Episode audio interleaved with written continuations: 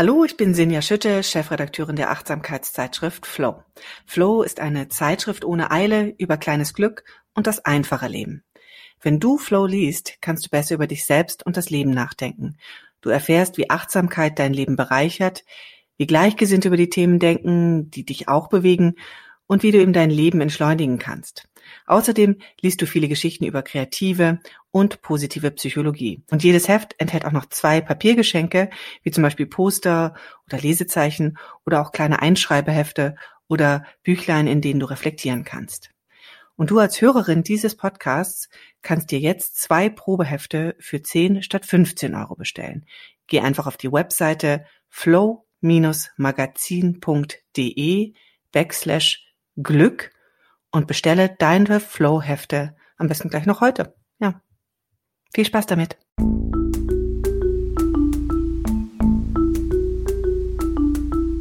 Verstehen, fühlen, glücklich sein mit Sinja Schütte und Boris Bornemann.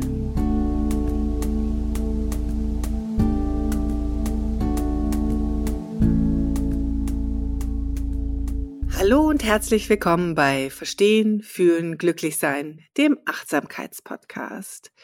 Wie immer begrüße ich in Berlin Dr. Boris Bornemann. Er ist Neurowissenschaftler, er ist Psychologe und er ist natürlich auch Achtsamkeitstrainer und er ist der Kopf und die Stimme hinter der Achtsamkeits-App Balloon. Hallo Boris. Hallo Sinja. Sinja Schütte habt ihr gerade gehört. Sie ist die Chefredakteurin der Achtsamkeitszeitschrift Flow. Und wir haben heute noch jemanden äh, Dritten dabei, auf den ich mich sehr freue, ihn euch jetzt vorzustellen. Nämlich haben wir Jörg Bernardi.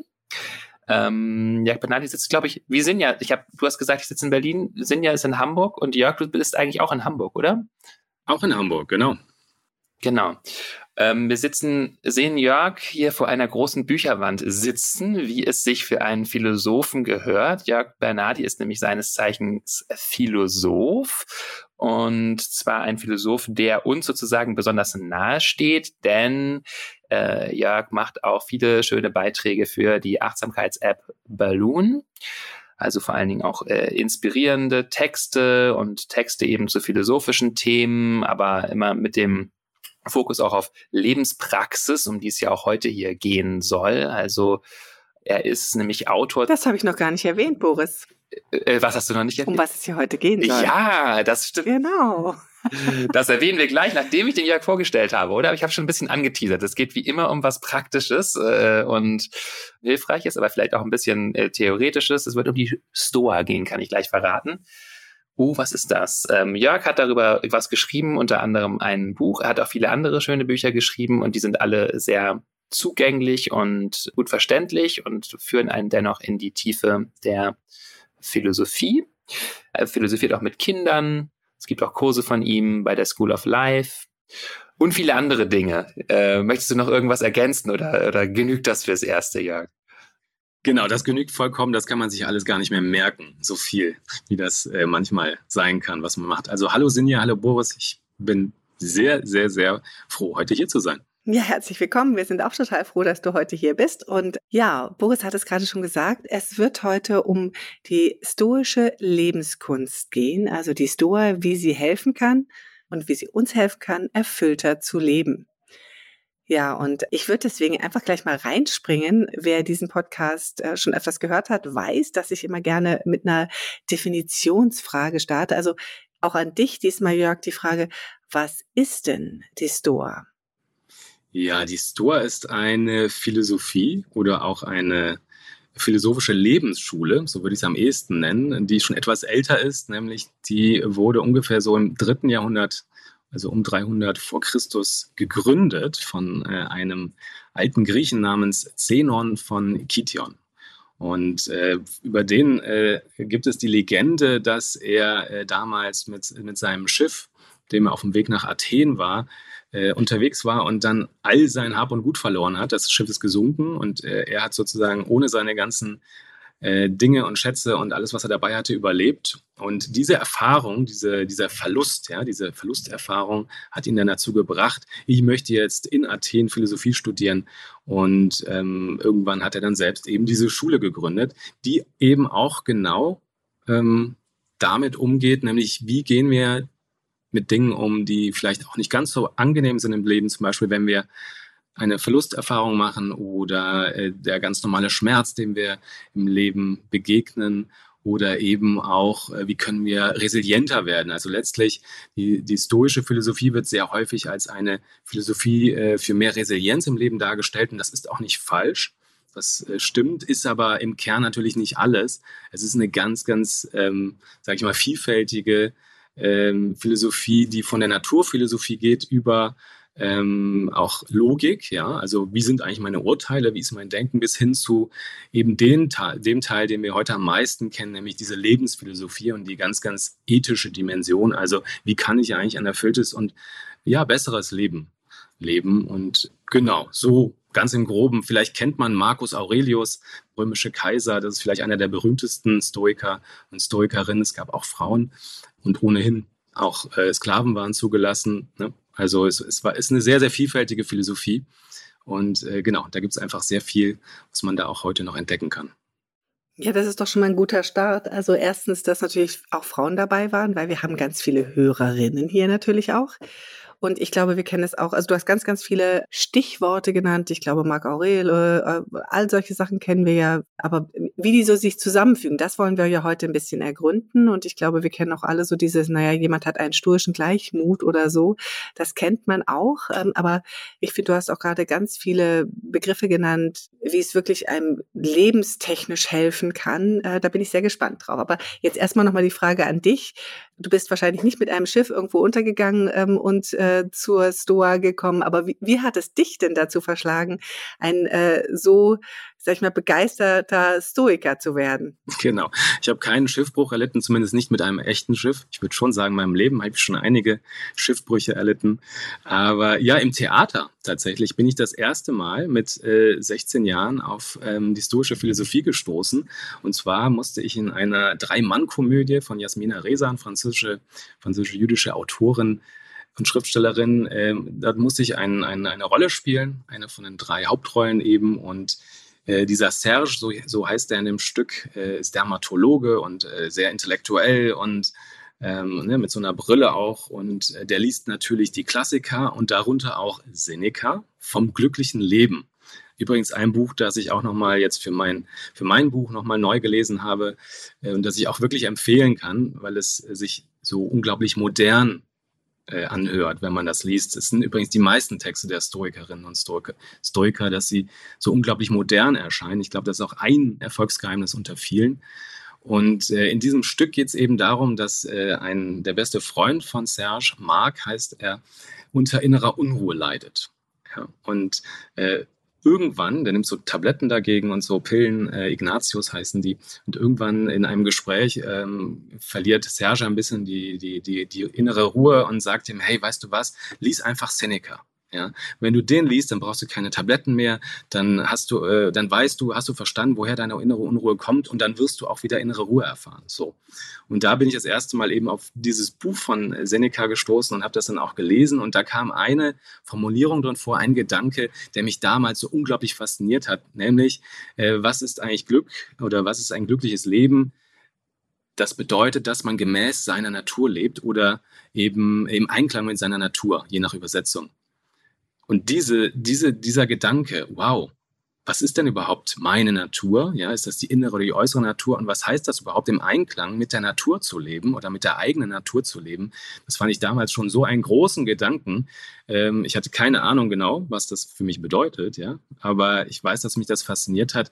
Und äh, so war es auch kein Wunder, dass ich dann hinterher ähm, im Studium, ne, ich habe dann irgendwann Philosophie und Literaturwissenschaften studiert, dass ich dann gesagt habe, die schaue ich mir nochmal genauer an.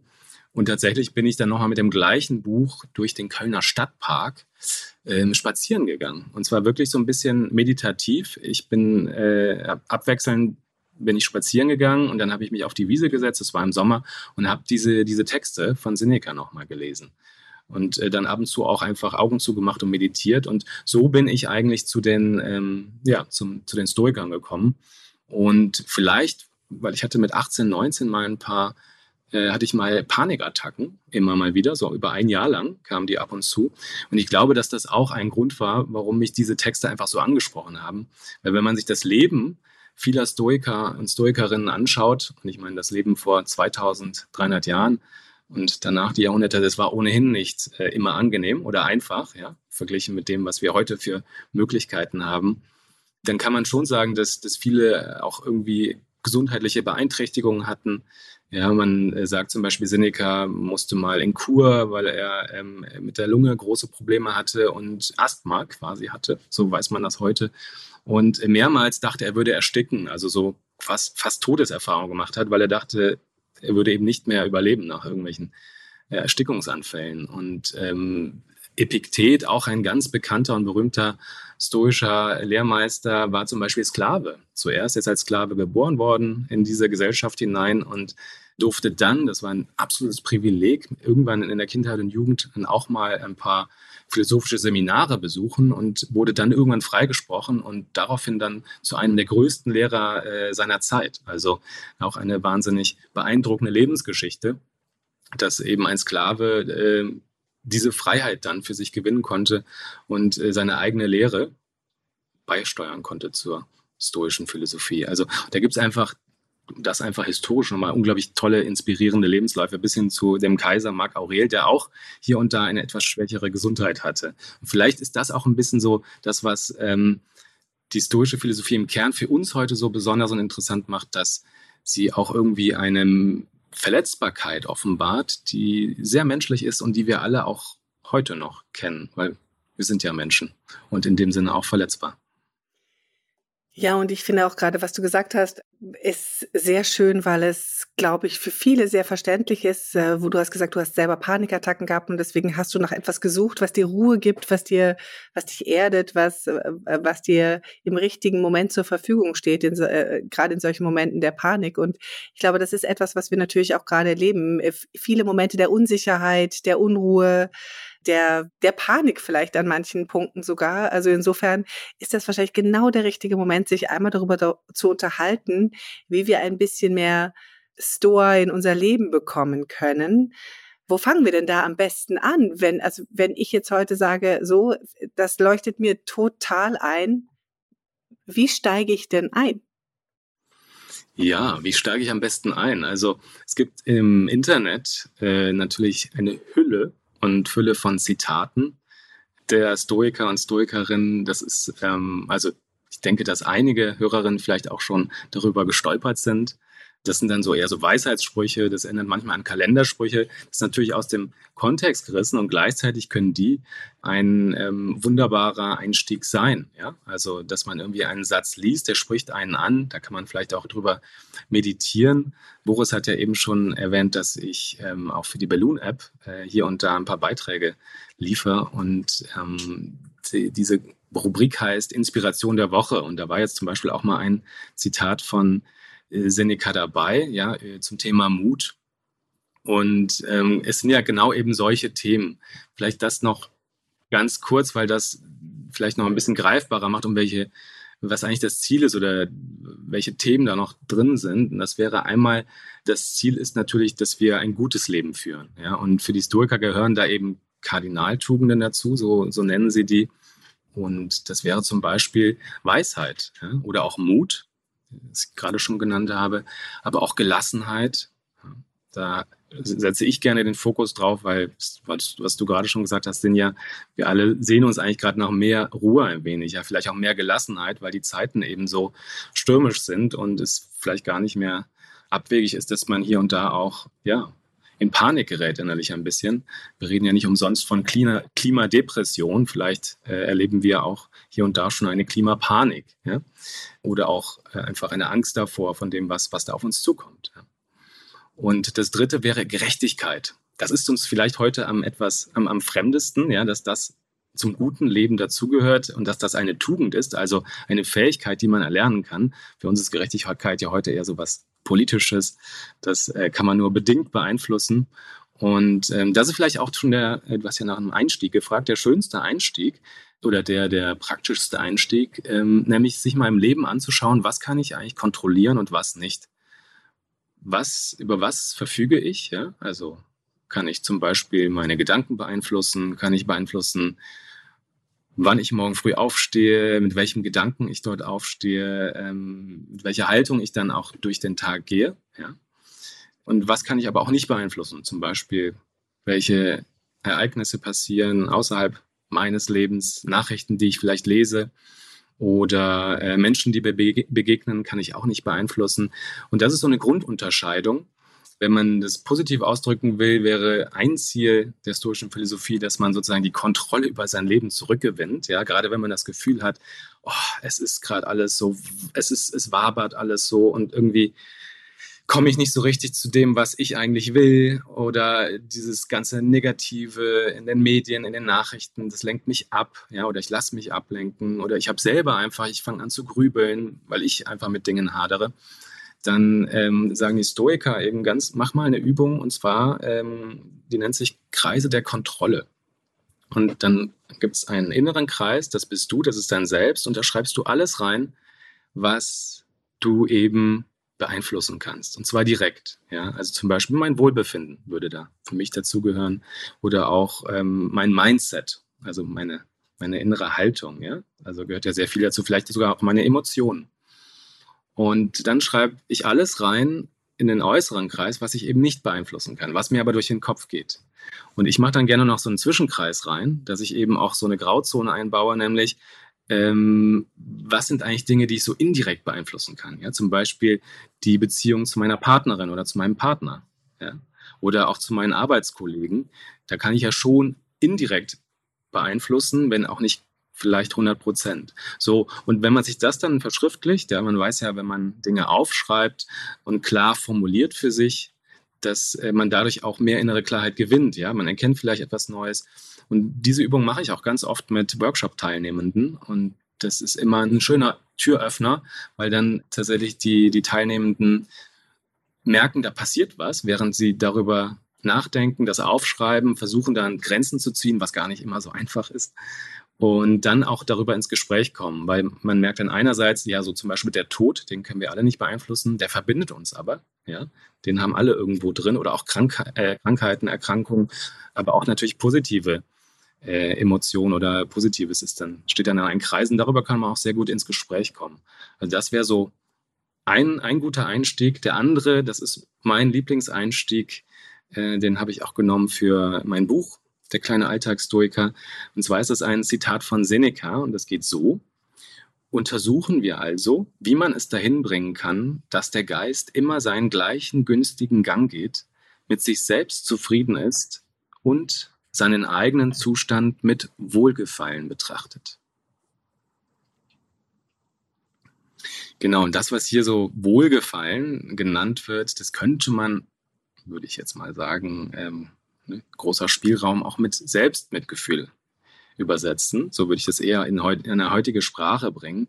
Und dieses, dieses Ideal, ne, dass der Geist immer seinen gleichen günstigen Gang geht, das ist natürlich ein sehr, sehr stoisches Ideal. Das, da schwingt diese, Unerschütterlichkeit mit und dieses in sich ruhen, ja, den Schwerpunkt in sich haben. Das ist natürlich ein tolles Gefühl. Nicht, dass man das immer haben oder erreichen könnte. So waren die Stoiker auch nicht drauf. Also die äh, gibt es eine ganz schöne Stelle bei Seneca, dass das halbe Leben eben auch Unruhe sein kann. Ja, die andere Hälfte ist dann genau dieses tolle Gefühl, dass man das Gefühl hat, ja, irgendwie bin ich, ich ruhe in mir. Und gleichzeitig, ähm, dass ich mich in jeder Situation mit Wohlgefallen betrachte ja, und mit mir selbst irgendwie im Reinen bin, ja, zufrieden bin. Das ist eigentlich das Ziel dieser stoischen Philosophie. Und das finde ich erstens sehr anspruchsvoll, ja, weil egal wie es mir geht, was ich gerade erlebe, egal ob jemand gerade freundlich zu mir ist oder ob ich gerade Angst habe oder eben mutig bin, äh, in jedem Zustand, das wäre das Ziel, betrachte ich mich mit ja, mich mitfühlen, so, mit, einem, mit, mit Selbstmitgefühl. Und das zu entwickeln und immer wieder daran erinnert zu werden, das dazu verhilft die historische Philosophie. Da waren ja ganz viele Begriffe drin, die ich ja auch schon aus der Achtsamkeit sehr gut kenne und die Boris hier auch ganz häufig sagt. Und was mir jetzt auffällt, und ich würde jetzt gerne Boris auch nochmal hier mit ins Gespräch reinholen, ist, dass das ja ein sehr kopflastiger Ansatz ist. Also dass man, man nähert sich dieser Ruhe und dem Gedanken also sehr analytisch. Und ich habe manchmal das Gefühl, in, in der Achtsamkeitspraxis, Boris, ähm, lehren wir uns doch viel häufig über die körperliche Erfahrung. Mögt ihr euch vielleicht dazu, also sehe, habe ich das richtig interpretiert? Oder wie seht ihr beide das? Ja, genau. Also es gibt auch in den klassischen buddhistischen Texten viele Stellen, die so darauf hinweisen, wie man vielleicht Dinge anders betrachten kann. Also die eher so, ja, eben an den Gedanken ansetzen und damit noch näher mit der Stoa sind äh, oder äh, näher mit der Stoa so verbunden sind, so oder dem ähnlicher. Und es gibt dann etwas, was, von dem ich jetzt mal kurz die Hypothese in den Raum stellen würde, die Jörg dann vielleicht gleich widerlegt, aber das so ein bisschen über die Stoa hinausgeht oder ein bisschen anderen Akzent reinsetzt. Und das ist so diese, dieser Aspekt von Achtsamkeit oder offenem Gewahrsein. Und ich glaube, es gibt da auch in der Stoa Stellen zu, die darauf hinweisen. Aber was wir eben ja häufig betonen, ist auch so diese Fähigkeit, uns auch zu distanzieren von Gedankeninhalten, die Gedanken zu betrachten wie Wolken am Himmel oder Blätter auf einem Fluss und so weiter und in eine grundsätzliche Freundlichkeit mit uns reinzukommen, ähnlich wie du sie angesprochen hast, die aber gar nicht so sehr abhängig ist von unseren Gedankeninhalten. Und ja, das ist vielleicht ein Akzent, der einem zumindest manchmal entgehen kann, wenn man so äh, stoische Texte liest. Das ist so mein Eindruck, wo es dann doch ein bisschen mehr um die Betrachtungsweise geht und nicht so sehr um etwas, was jenseits des Verstandes liegt. Würdest du dem zustimmen, Jörg, oder würdest du das anders sehen? Ja, es ist auf jeden Fall ein ganz äh, großes Spannungsfeld, gerade da auch Buddhismus und jetzt stoischen Ansatz zu vergleichen. Weil ja, natürlich ist, arbeitet die Stoa mit den rationalen Mitteln der Philosophie und damit auch des Denkens. Insofern ist der Zugang meistens eben über das Denken, wobei das eben in der stoischen Lebensphilosophie nicht nur der Verstand ist, also sozusagen die Vernunft, ja, wenn wir die noch mit reinbringen, das ist eben jetzt typisch philosophisch, ja, äh, das ist eben dann, das übersteigt den Verstand, inwieweit dann die Vernunft auch mit an die Erfahrung gekoppelt ist, da kann man sich lange drüber streiten, aber zumindest kommt da etwas mehr rein und schon auch eine Verbundenheit mit, mit, äh, sage ich mal, eine andere oder mit größeren Dimensionen, ja, mit der Gemeinschaft, Verbundenheit mit anderen Menschen. Und es gibt zum Beispiel diese Sätze, du hast es eben schon angeteasert quasi, von Marco Aurel zum Beispiel, schau mit einer anderen Perspektive auf ein ganz bestimmtes Problem oder auf die Sache, mit der du gerade beschäftigt bist und du beginnst ein neues Leben. Also da ist immer wieder dieser Ansatz, genau was du gerade gesagt hast. Ja, wenn du dein Denken veränderst oder anders über eine Sache denkst, ja, dann ähm, heißt das sogar ein neues Leben zu, äh, zu beginnen. Das heißt, wir fangen irgendwie nochmal neu an und zwar in jedem Moment. Und darauf will ich jetzt eigentlich hinaus. Also es gibt sicherlich den großen Unterschied, dass die Stoiker in dem Sinne nicht meditiert haben, dass sie sich hingesetzt haben und einfach mal die Gedanken haben laufen lassen und jetzt rein in die Erfahrung gegangen sind. Was sie aber ganz stark haben, ist den Fokus aufs Handeln. Also die machen immer wieder klar, okay, wenn du jetzt zu sehr grübelst und zu sehr mit einer Sache beschäftigt bist, dann geh ins Handeln. Bau dir deine Routinen, also mach Rituale. Ich fand es eben ganz schön, wie wir hier am Anfang, vor, bevor der Podcast losging, zum Beispiel gemeinsam 30 Sekunden einfach in die Stille gegangen sind.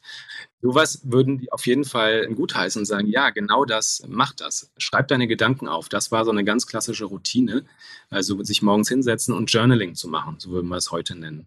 Und dadurch passiert ja auch etwas und damit gehst du auch in die Erfahrung. Also meine These wäre jetzt, ja, es zielt nicht auf Meditation im buddhistischen Sinne, sondern ähm, der höchste Zustand im stoischen Kontext und Ansatz wäre das Flow-Erlebnis. Ja? Also das Ziel wäre, dass man immer versucht, in jedem Moment, also von morgens bis abends, hoher Anspruch, dass man immer versucht, in einen Flow-Zustand zu kommen. Ja, nicht, dass man immer da drin ist, aber immer wieder auf einen Flow hinzulebt, ja, und in einen Flow hineinlebt. So wäre der, äh, das, das, das wäre der höchste Bewusstseinszustand für die Stoiker, aber eben nicht in dem Sinne meditieren. Vielleicht im Buddhismus wäre das ganze Leben als, als Meditation zu begreifen und in der stoischen Philosophie eher das ganze Leben als Flow-Erlebnis zu begreifen.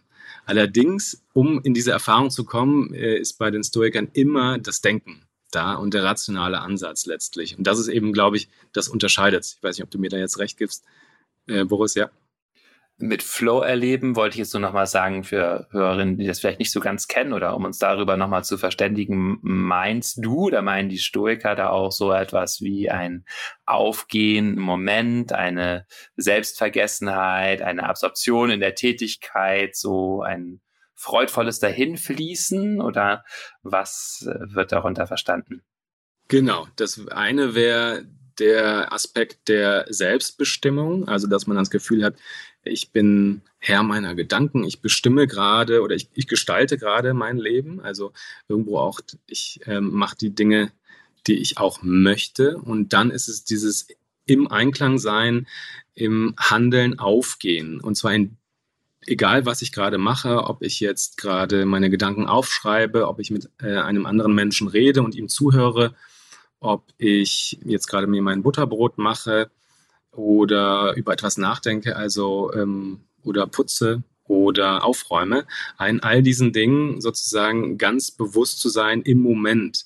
Und da gibt's immer wieder diese Aufforderungen sogar. Das sind Sätze, die, die klingen schon. Jetzt lebe doch im Moment. Es gibt nur dieses eine jetzt, äh, hier und jetzt. Also äh, Sie benutzen jetzt nicht hier und jetzt, aber diesen Moment zum Beispiel. Also die Magie des Augenblicks, ja, und dieses in der Gegenwart Handeln und Bewusstsein, das äh, ist immer wieder ein Schwerpunkt, der auch bei den äh, Stoikern zum, zum Glück gehört. Also dieser Gedanke, es gibt eigentlich keine Vergangenheit und auch keine Zukunft, das ist alles nur in unserer Erinnerung oder in unserer Vorstellung so, äh, ist bei den Stoikern ganz verbreitet.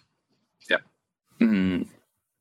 Was jetzt ja wirklich sehr ähnlich klingt, ich, zum Buddhismus, dieses Lebe im Moment, ganz kurze so historische Seitennotiz ist es ja, glaube ich, aber so, dass es nicht wirklich nachgewiesen ist, dass diese beiden Schulen miteinander Kontakt hatten. Aber es gibt so ein paar, so ein paar Vermutungen, oder? Ich glaube, die so durch über das Perserreich waren die beiden Regionen ja verbunden, Indien und äh, und das alte Griechenland und ich glaube, der Alexander ist da mal rübergegangen. Äh, ja, das war, es war richtig, es war genau die Zeit, also Alexander war ja schon drüben. Insofern, die Regionen waren äh, schon miteinander verbunden. Es gab auch schon äh, Austausch im Handel und wirtschaftlichen Austausch. Und man munkelt, es gibt leider keine äh, Beweise oder Belege, aber man munkelt natürlich auch, dass Platon nach Asien gereist ist. Und Platon war vor den Stoikern. Und bei Platon gibt es ja zum Beispiel noch eine ähm, Seelenwanderungslehre. Das heißt, äh, das, das wissen die meisten. Das ist unsere griechische Kulturwiege, wenn man so will. Und das wissen die meisten gar nicht. Im, ähm, in, der, in unserer, Im Ursprung unseres Denkens, unserer Kultur ähm, hier in Europa, gab es eben auch mal den Glauben daran, dass äh, unsere Seele unsterblich ist und dass sie wiedergeboren wird. Ja? Und das ist natürlich sowas von ähm, ja, verwandt oder eins zu eins schon fast gleich, dass man eigentlich annehmen muss, dass es da Austausch gab auf beiden Seiten und dass natürlich die griechischen Philosophen und Philosophinnen hier und da was übernommen haben oder zumindest sich haben inspirieren lassen. Das würde ich jetzt bei, bei den Stoikern auch nicht ausschließen. Ja, es gibt nur leider keine Textverweise oder so. Das wurde vielleicht auch im Nachhinein alles etwas, sage ich mal, getrennt und dann vielleicht auch verwischt.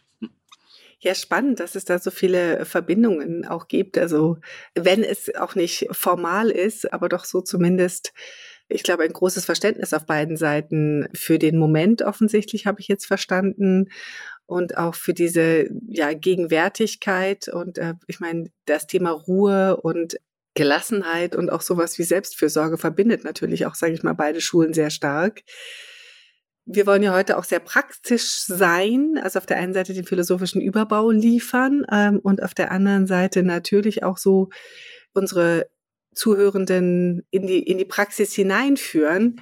Wir haben jetzt gerade gesagt, das ist schon in der, in der App, also es gibt äh, sozusagen Gedankeninspirationen, die du lieferst, Jörg, die, die man lesen kann, die man hören kann. Du hast gerade selber davon gesprochen, ich, ich nehme mir stoische Werke und äh, gehe durch Parks und setze mich hin und lese und lasse die auf mich wirken. Gibt es denn Themengebiete, sage ich jetzt mal, die besonders wichtig sind, die du hervorheben möchtest? Also ich habe gelernt verschiedene Zitate, aber Gibt es noch Themengebiete, in die ich mich einlesen kann, die ich vielleicht besonders für einen stoischen Alltag nutzen kann? Ja, also da fällt mir auf jeden Fall sofort das Thema Humor ein. Es gibt eine ganz schöne Geschichte, auf die die Stoiker immer wieder verweisen und die für sie ganz wichtig ist. Und das sind zwei Philosophen, nämlich einmal Heraklit, und der war dafür bekannt, dass er sehr viel gejammert hat und auch geweint hat sogar. Ja, der ist ein historischer Geschichtsschreiber. Äh, Im alten Griechenland war er sehr bekannt auch gibt es auch noch heute Schriften und er ist uns so ein bisschen an dem, an der, am Zustand der Welt verzweifelt, kann man sagen. Und auch wenn man seine Texte liest, merkt man, das ist eher ein bisschen pessimistisch und äh, hier und da melancholisch. Und als Mensch muss er eben auch ein sehr, sehr melancholischer Mensch gewesen sein, der eben oft geweint hat, aber auch geklagt hat. Ja? Also wirklich sehr jammernd geklagt hat. Und das war für die Stoiker sozusagen ein No-Go, ein rotes Tuch. Also man darf vieles falsch machen im Leben für, bei, bei, den Stoikern, aber man darf nicht jammern. Aber nicht den Humor verlieren. Nicht jammern und klagen, genau. Sondern es ist immer besser zu lachen als zu jammern. So steht das an einer Stelle und da haben sie als Vorbild Demokrit, das ist ein anderer Philosoph eben, ähm, der damals auch gelebt hat. Und der hat bei jeder Gelegenheit gelacht und der wird auch manchmal wie so ein lachender Butter dargestellt. Ja, das ist ganz äh, witzig. Und äh, da waren die Historiker ganz klar auf der Seite des Humors. Genau, bitte, wie du gerade gesagt hast, niemals den Humor verlieren. Das heißt ja auch letztlich eine Haltung entwickeln, selbst wenn es mir gerade ganz schlecht geht oder wenn, wenn, ne, kann man immerhin versuchen, sich selbst nicht ganz so wichtig zu nehmen. Das wäre sozusagen, also das, was man auch gerade fühlt. Das geht ja im positiven Sinne so. Das ist dann typisch stoisch. Also wenn ich merke, ich bin total begeistert und euphorisch, dann kann man sagen, ich nehme mich jetzt selbst nicht so wichtig. Ich, ich koste dieses Gefühl aus. Ja, also gerade bei den positiven Gefühlen würden die Stoiker immer sagen, ja super, so eine tiefe innere Freude und so ein so ein Lebensfluss, den wir spüren, der ist sehr gut, der trägt uns. Aber auf der anderen Seite eben bei, gerade bei negativen Gefühlen sich immer wieder daran erinnern, okay, wer bin ich eigentlich? Was mache ich hier? Was äh, ist der Sinn meines Lebens und wie wichtig ist es eigentlich gerade, was ich erlebe, wie wichtig ist das in zehn Jahren, so in die Richtung, also zu einer inneren Haltung zu kommen, ich muss mich selbst nicht in jeder Hinsicht so wichtig nehmen. Ja, das wäre kommt mir sehr vertraut vor, Boris. Du erzählst auch häufiger den schönen Satz nach dem Motto, heute in einem Jahr, wenn ich zurückblicke, was äh, bedeutet das dann noch? Ne? Also insofern da gibt es wirklich viele Verzweigungen. Also, also das Thema Humor äh, sehe ich schon mal als sehr wichtig an. Das finde ich sehr sympathisch. Hätte ich jetzt auch gar nicht erwartet äh, bei den Stoikern, dass sie so humorvoll ähm, auf das Leben blicken. Gibt es noch weitere Themen, wo du sagst, das ist dir besonders wichtig, äh, was unsere Zuhörenden heute hier mitnehmen sollen? Ja, also das liegt da schon so ein bisschen drin, um nämlich diese Haltung zu entwickeln, dass ich mich selbst vielleicht gar nicht so wichtig nehme, muss ich für die Stoiker eben ein, eine, eine Erkenntnis gewinnen, nämlich nicht die Dinge selbst beunruhigen uns, sondern die Vorstellungen, die wir von ihnen haben. Und ich bin mir sicher, dass, das, dass man das schon ganz oft gelesen hat, dass ja auch einige Hörerinnen das eben diesen Gedanken kennen. Und ich glaube, das ist den meisten eben auch nicht bewusst. Das ist eben zutiefst stoisches Gedankengut. Ebenso wie der Gedanke, es ist nicht entscheidend, was uns passiert, sondern wie wir damit umgehen. Das hängt, diese beiden Gedanken hängen äh, zusammen. Das heißt, erstmal muss ich gucken, welche Vorstellungen habe ich und was beunruhigt mich daran und dann immer wieder erkennen, eine sozusagen, Boris, ich glaube, du würdest das eine äh, Diffusion nennen. Ja, ich trenne meine Vorstellung von mir und erkenne, oh, das ist ja nur in Anführungszeichen eine Vorstellung. Und diese Vorstellung ist meist schlimmer, so war die Erfahrung der Stoiker, als das, was mir dann wirklich passiert oder wenn das dann wirklich eintritt, was ich mir vorstelle. Ja? Und dieser Gedanke, ja, das ist das wunderbare Gleichnis, Boris, das du immer erzählst von dem Mann, der sich den Hammer vom Nachbarn leiht, oder? Äh, der Paul Watzlawick, ne? Von dem kommt das, glaube ich, die. Ja, ja. Genau. Ja, genau, sich so lange reinsteigern in etwas, in ganz in Gedanken, ohne zu merken, dass man verloren ist in seinen wütenden Gedanken.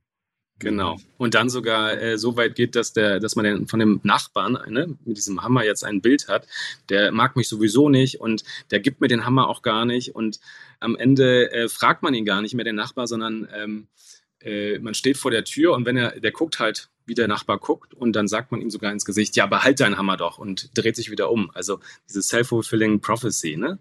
Im negativen Sinne in dem Fall. Genau. Ja. Und da wäre jetzt natürlich naheliegend, dass das vielleicht auch im positiven Sinne funktioniert.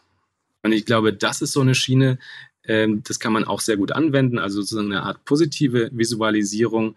Könnt ihr auch das Gegenteil machen, dass man eben sagt, ach, äh, ich versuche jetzt meine Verbundenheit mit diesem Nachbarn mal zu stärken. Ich stelle mir vor, was mag ich eigentlich an dem? Inwieweit kann ich ihm vielleicht auch manchmal eine Hilfe sein? Also, dass ich anfange, anfange das positiv aufzuladen. Und so kann ich natürlich auch in Situationen reingehen, schon vorher. Und das haben die Stoiker sehr, sehr viel gemacht. Also, die haben sich jeden Morgen gefragt, ähm, was erwartet mich heute an diesem Tag? Ja? äh, was werde ich heute erleben, was möchte ich heute lernen, ja? mit welcher Weisheit möchte ich heute durch den Tag gehen oder welche, nach welcher Weisheit möchte ich heute graben, ja? so als, als Weisheits- und Goldgräber. Aber auch, was könnte mir heute Schlimmes passieren und wie kann ich vielleicht das ein bisschen reduzieren. Ja? Wie, wie kann ich jetzt schon vorbeugend handeln, dass mir dieses ganz Schlimme nicht passiert? Das heißt, in diese die eigenen Vorstellungen reinzugehen, könnte auch bedeuten, dass man sich den Worst Case vorstellt. Ja, das ist vielleicht gerade ein sehr politisches Thema, wenn wir uns Klimawandel anschauen und die ganz großen Themen oder auch vielleicht die politischen Umstürze und ja, eher unschönen Ereignisse, die wir weltweit, aber auch in Deutschland erleben. Dann kann es aber sehr, sehr klärend sein und vielleicht auch auf der einen Seite ernüchternd und andererseits aber ein guter, eine gute Basis, um für sich Stärke, innere Stärke zu gewinnen und zu wissen, okay, hier und hier kann ich aber noch etwas verändern, hier kann ich noch etwas beeinflussen. Also den Worst Case mal wenigstens, dem Worst, Worst Case mal wenigstens ins Gesicht zu schauen, ja, statt irgendwie permanent sich strategisch optimistisch abzulenken und irgendwie, ja, das schaffen wir schon und ich kann ja noch das und das machen oder es einfach ausblenden. Das machen wir, haben wir ja evolutionär gelernt, ja, als Beispiel jetzt Klimawandel. Das ist so unangenehm vielleicht und so schmerzhaft, dass es so toxisch für uns wirkt, dass wir es einfach ausblenden. Und da wären die Stoiker immer auf der Seite der Wahrheit und ich muss ja handlungsfähig bleiben und das schaffe ich eben nur, wenn ich durch diesen Schmerz durchgehe und vor allen Dingen in die radikale Akzeptanz gehe. Ja, das ist wirklich auch eine Stelle, wo sich Stoizismus und äh, Buddhismus oder so Achtsamkeitspraxis gut verbinden, wo ich ja auch hier immer betone, es geht darum, sich mit der Realität auseinanderzusetzen, also äh, zu fühlen, zu spüren, zu sehen, was ist tatsächlich. Gibt auch so ein schönes Zitat, ich weiß nicht, von wem das ist, aber in der App habe ich es irgendwo gelistet. Realismus ist eine Vokabel der Freiheit. Also äh, wirklich immer zu sehen, ist das wird ja, glaube ich, auch bei den Stoikern immer betont. Wir wollen den Tatsachen in die Augen sehen, uns nicht, nicht verblenden. Und das finde ich wirklich einen ganz wichtigen Punkt, weil ja eine Kritik manchmal mit der Auseinandersetzung mit dem eigenen Innenleben und den eigenen Konditionen ja auch sein kann, dass wir uns versuchen, irgendetwas einzureden und die Dinge schön zu reden.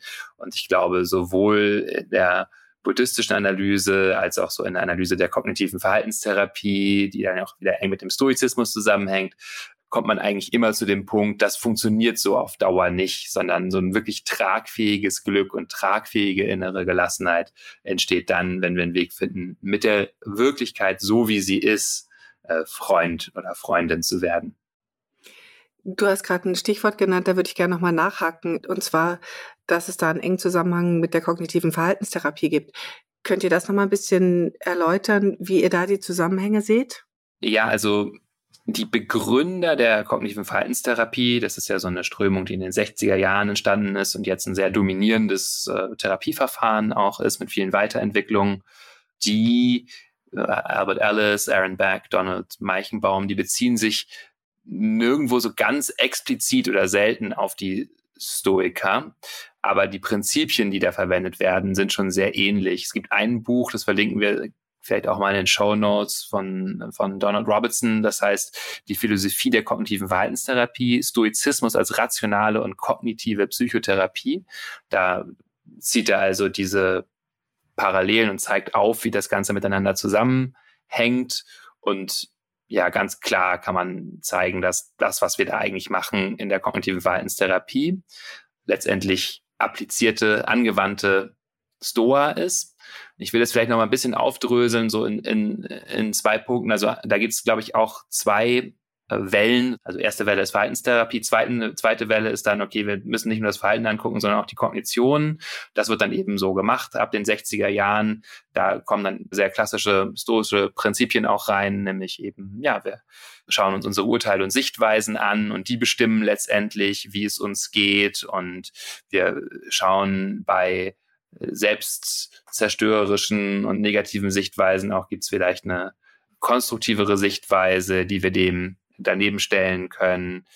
Verwende deine Energie für das, was in deiner Kontrolle liegt und nicht für das, was nicht in deiner Kontrolle liegt. Das sind sozusagen so ganz ähnliche Prinzipien, die da in der zweiten Welle der Verhaltenstherapie oder also der kognitiven Verhaltenstherapie dann zum Einsatz kommen, wie in der Stoa. Bisschen interessant ist das Vokabular oder so der Hintergrund noch. Äh, Jörg hatte ja auch erwähnt, dass bei, es bei der Stoa schon auch um ein gutes Leben geht und um Tugend und Werte. Und das ist in der zweiten Welle der Verhaltenstherapie noch nicht so sehr der Fall. Da spricht man eher dann davon, dass Sichtweisen realistisch sein sollten oder vielleicht, dass sie zu weniger Leid führen. Aber das ist alles so sehr, könnten auch sagen, utilitaristisch, also sehr so einfach nur führt es zu mehr Leid, zu weniger Leid? Wie realistisch ist das? Das ist so ein bisschen trocken, würde ich sagen. Und in der dritten Welle der, Ver der Verhaltenstherapie, das, da bezeichnet man häufig diese Zeit, wo auch Achtsamkeit und Meditation mehr Eingang finden. Zum Beispiel Acceptance and Commitment Therapy, da haben wir ja mal eine ganze Folge hier auch zu gemacht. Und da kommt dann nämlich noch mal was rein, auch was es in der Stoa auch mehr gibt, nämlich wieder der Bezug auf Werte und ein größeres Ganzes. Also zu sehen, das ist was, was sehr wichtig ist, dass wir uns auch da irgendwo im Herzen mit das, was verbinden, was größer ist als wir, dass wir für gewisse Werte eintreten, äh, die Jörg ja auch genannt hatte. Belassenheit, Gerechtigkeit, aber ja, eben eine Vision, die über mich hinausgeht. Und da kommt dann auch eben dieser Aspekt mit rein von Achtsamkeit, von offenem Gewahrsein, der vielleicht eben, wie besprochen, an einigen Stellen so ein bisschen über, sagen wir mal, den Kern von Stoa hinausgeht, dass man eben noch mehr sagt, du, du kannst ganz schön lange gegen deine eigenen Kognitionen ankämpfen. Das ist auch ein ganz schön müßiges Unterfangen. Ich glaube, vielleicht auch die Gefahr manchmal dann, wenn wir uns zu sehr damit beschäftigen, was denke ich jetzt, was sollte ich stattdessen besser denken, dann ist das eigentlich so ein Kampf gegen uns selbst. Und in der dritten Welle erkennt man eben an, äh, ja, du, manchmal musst du auch einfach sagen, mein Geist plappert da die ganze Zeit, ich lasse den einfach mal plappern und mach damit nichts. Und das ist vielleicht der hilfreichere Zugang. Also so vielleicht ein bisschen differenzierte Antwort darauf. Es hat schon viel miteinander zu tun und kommt dann aber auch so in ja, verschiedenen Wellen, kommen vielleicht unterschiedliche Aspekte der Stoa in die kognitive Verhaltenstherapie. Und da gibt es auch ein paar Aspekte in, in so modernen Therapieentwicklungen, die vielleicht ein bisschen noch sich mehr aus anderen Strömungen bedienen, unter anderem dem Buddhismus eben auch. Ja, ich merke schon, also ganz viel Stoa in unserer aller Leben, würde ich jetzt sagen. Können wir vielleicht zum, ja, wir nähern uns schon dem Ende unseres Podcasts, aber noch einmal die Frage an euch beide oder vor allem an dich, Jörg, vielleicht noch für ganz praktische Übungen, weil wir, wir geben ja unseren Hörenden hier immer auch noch gerne so ganz, ganz praktische Übungen. Du hast schon einen genannt, wo man sagt, wieder Kontrolle kriegen, also die, der, der kleine Kreis, äh, der innere Kreis, was kontrolliere ich und der äußere Kreis, was kontrolliere ich nicht. Und äh, du hast glaube ich, den Graubereich genannt. Gibt es noch weitere Übungen, die wir jetzt vielleicht hier unseren Zuhörenden noch mitgeben können, worin sie ein bisschen Stoa üben können? Ja, das wäre jetzt für mich auch die ähm, direkt in Anknüpfung an das, was du gesagt hast, Boris.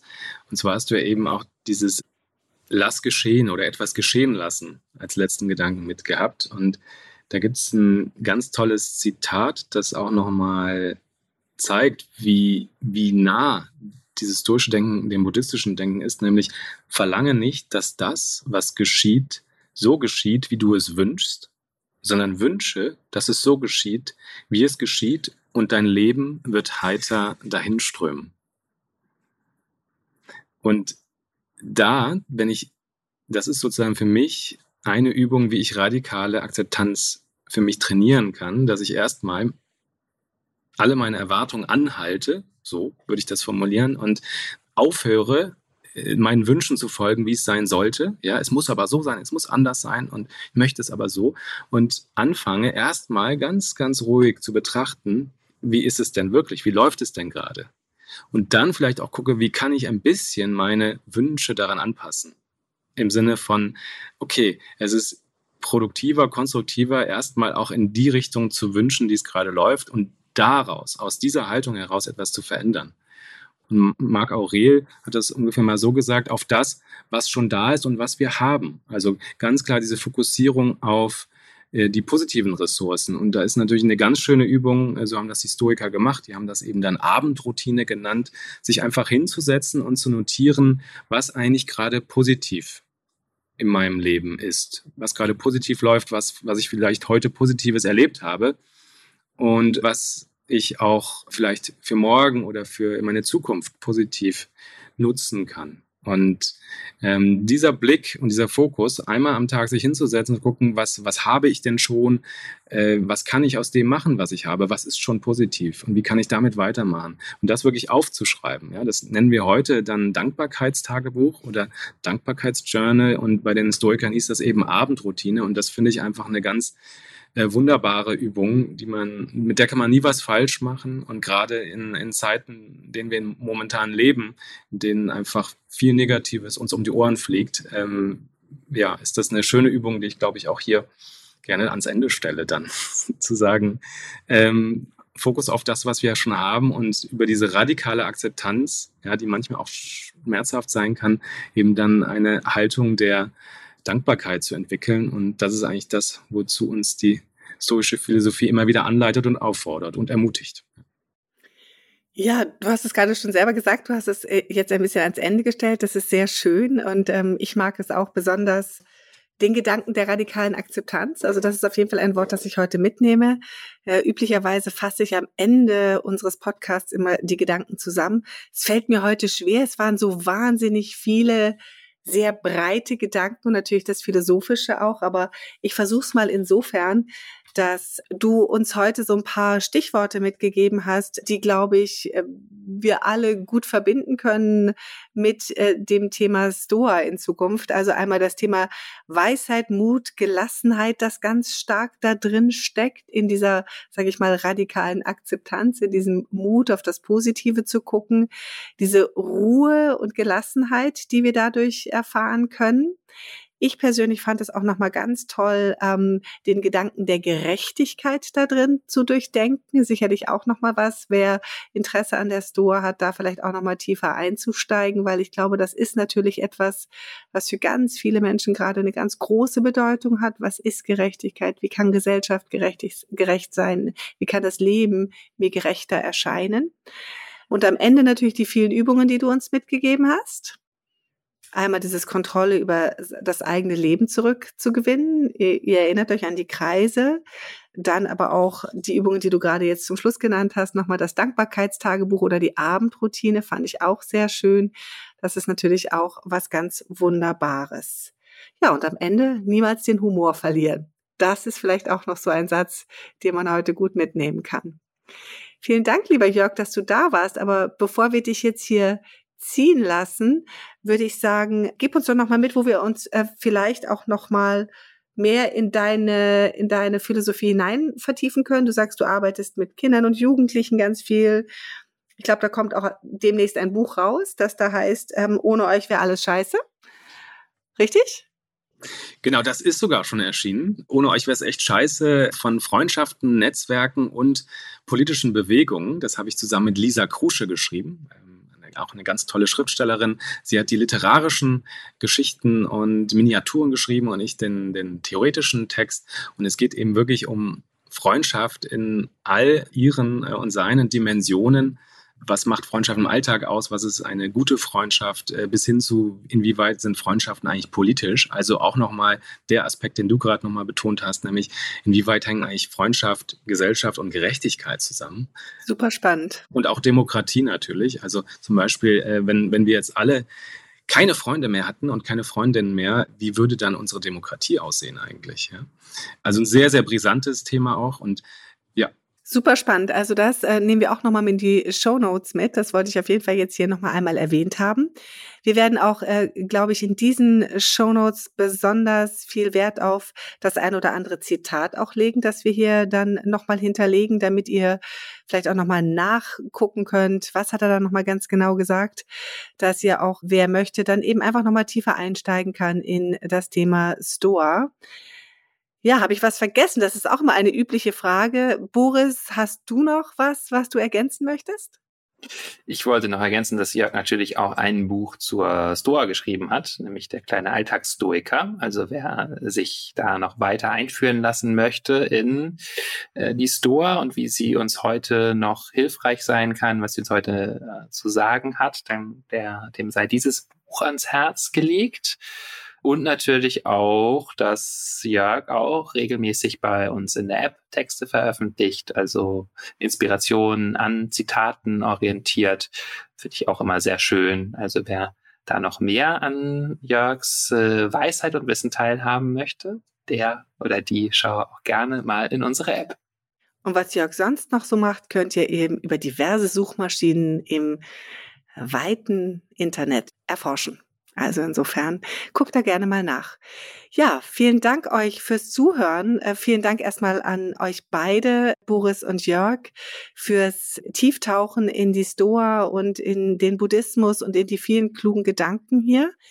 Vielen Dank fürs viele Erzählen und ja, eintauchen und euch fürs Zuhören. Euch allen noch eine gute Zeit. Wenn ihr mögt, könnt ihr uns natürlich auch weiterhin schreiben. Wir haben immer noch unsere E-Mail, die da heißt info at balloonapp.de. Ihr könnt uns auch gerne über WhatsApp eure Fragen stellen, die wir hier ja immer wieder unregelmäßig in der ein oder anderen Podcast-Folge beantworten. Da freuen wir uns natürlich auch sehr drüber. Und wir freuen uns natürlich auch sehr darüber, wenn ihr das ein oder andere Sternchen bei Spotify oder in der sonst von euch gewählten Podcast-App hinterlasst und uns damit findbar macht für viele Menschen, die bestimmt auch ein bisschen mehr Stoa in ihrem Leben gebrauchen könnten. Vielen Dank fürs Zuhören und tschüss, macht's gut. Tschüss. Tschüss, vielen, vielen Dank.